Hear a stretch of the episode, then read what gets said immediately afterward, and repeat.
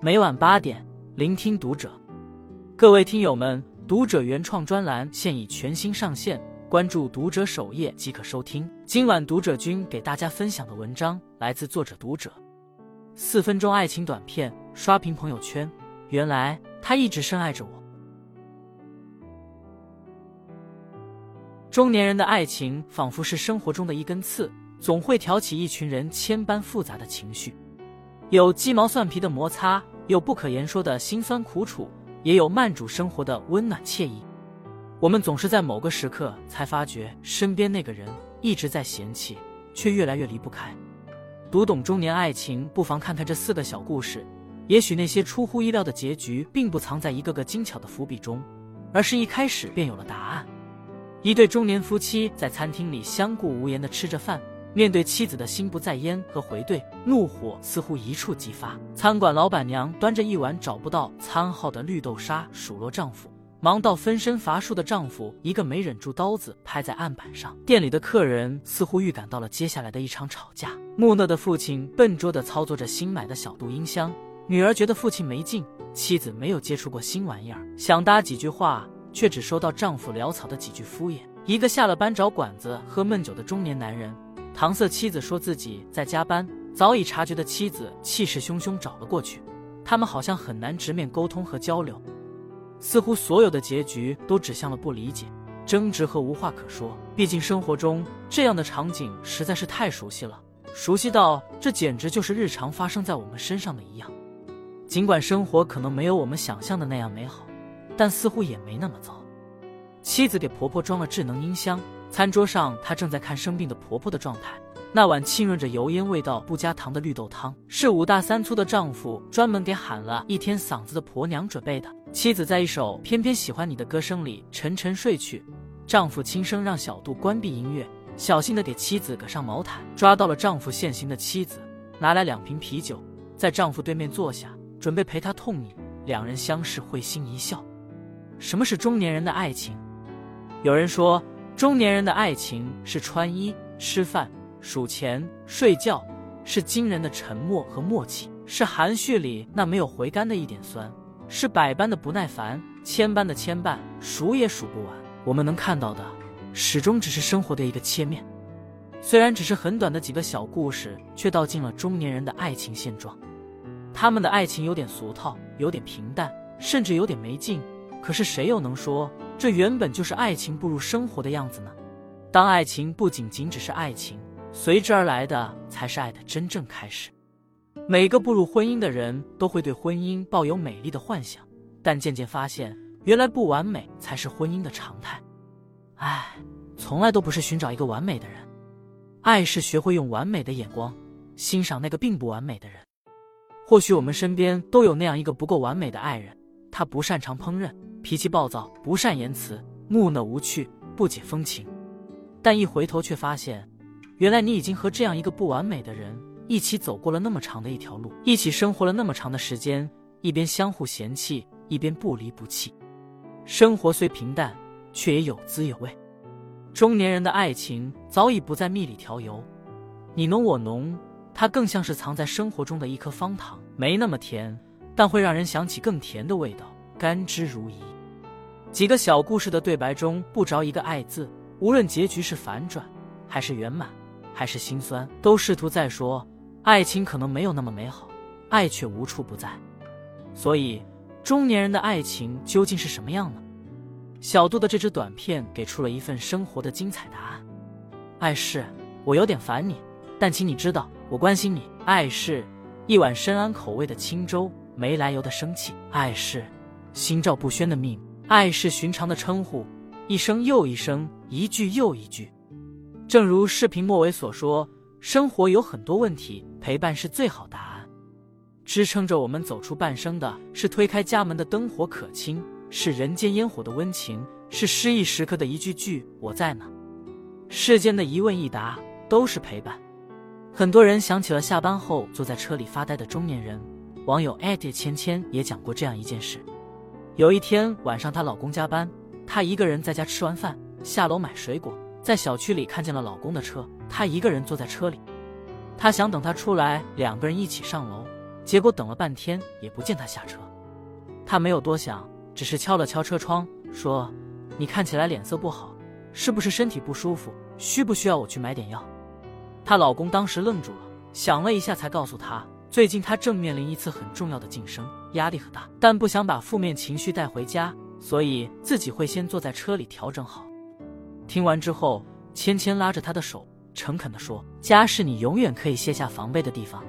车里坐着不舒服，以后你在家里，要是压力大，想要一个人待着的时候，我不会打扰你；要是想聊聊天，我也随时都在。”从那以后，芊芊明显感觉到两人的关系更亲密了，也更懂得互相分担情绪。晚饭后，他们会一起看一部老电影，有烦心事时会放一首轻松的音乐。然后坐在一起聊聊天，有时周末，芊芊的老公还会给她展示自己学做的一道新菜。对于他们来说，此时此刻陪伴在身边的人与物是治愈生活的解药，亦是让自己整理心绪、重新出发的动力。对于中年人来说，幸福其实很简单，总有人等你回家，说话有人回应。这种陪伴带来的是一种治愈、温暖的力量。它或许安静，或许只在你需要时才会出现。却能让你卸下疲惫，重新有勇气面对生活的挑战。爱人的彼此相伴，是平凡生活中莫大的抚慰。家中的一餐一物，即便是智能家电，也能带来不离不弃的温暖。纵使你有千奇百怪的问题，细枝末节的小事，他们都会不厌其烦的一遍遍回应你。他与小杜始终陪伴。一段感情中，谁又不曾有过磕磕绊绊、鸡毛蒜皮的琐碎日常？好在时间并没有磨去我们对彼此的爱意，而是让我们在时光中学会分享与接纳、理解与包容、克制与等待。而后，我们仍会选择坚定的站在彼此身边，不曾离开。中年人的爱情，除了纯粹的爱情之外，是夜晚归家时留的那盏灯，厨房里热气腾腾的人间烟火，更是无论何时都会应答的那一声“在”。巴法利。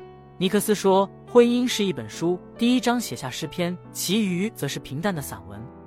我的公婆相知相守大半辈子，一起经历了风风雨雨，如今仍固执的住在一家人曾生活了二十多年的老房子。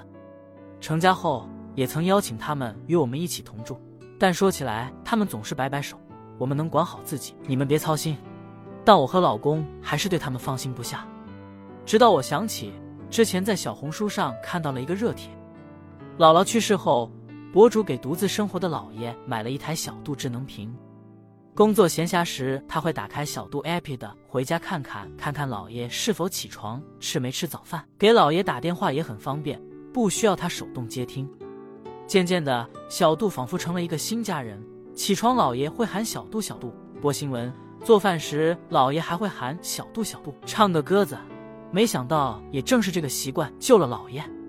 去年年底的一天早上，博主突然收到一条来自百度的短信：“百度紧急，您的家人正在用小度急救助手求救。”博主马上打开小度 APP 查看老爷的状况，发现情况不对后，他赶忙联系家人将老爷送往医院。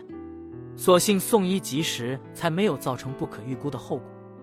事后，博主问起老爷当时的具体情况，老爷也记不清自己到底说了什么。大概是小度救命，救救我之类的话触发了急救报警功能，而博主也完全没有想到，自己刚收到小度时，顺手将自己填写为紧急联系人，竟然能在几个月后救了老爷一命。幸好一切都有惊无险。上个月婆婆生病住院，老公和兄弟几人轮流照看，有时她要在家、公司、医院之间往返，短短两周，整个人就瘦了一大圈。那段时间。他没有与我说细说自己的担忧，但我看得出来，他还是放心不下独居的公公。我便提议将公公接来与我们同住。白天上班时，公公一人待在家，我们也会通过手机看看他。一天午休时，我照例打开摄像头，平时这个时间都会在沙发午睡的老人不见踪影，我顿时有些慌了神。结果。一转小度 X 九的摄像头，才发现他老人家正乐呵地坐在阳台上晒着太阳，给猫梳毛呢。直到最近，婆婆病况稳定，老公才与我说起前段时间的焦虑与压力。他说，上班有时候累了，点开小度 App，看到父亲在摄像头那端笑眯眯的给他招手，便觉得很安心。他也十分感谢我的一路分担，做他坚实的后盾。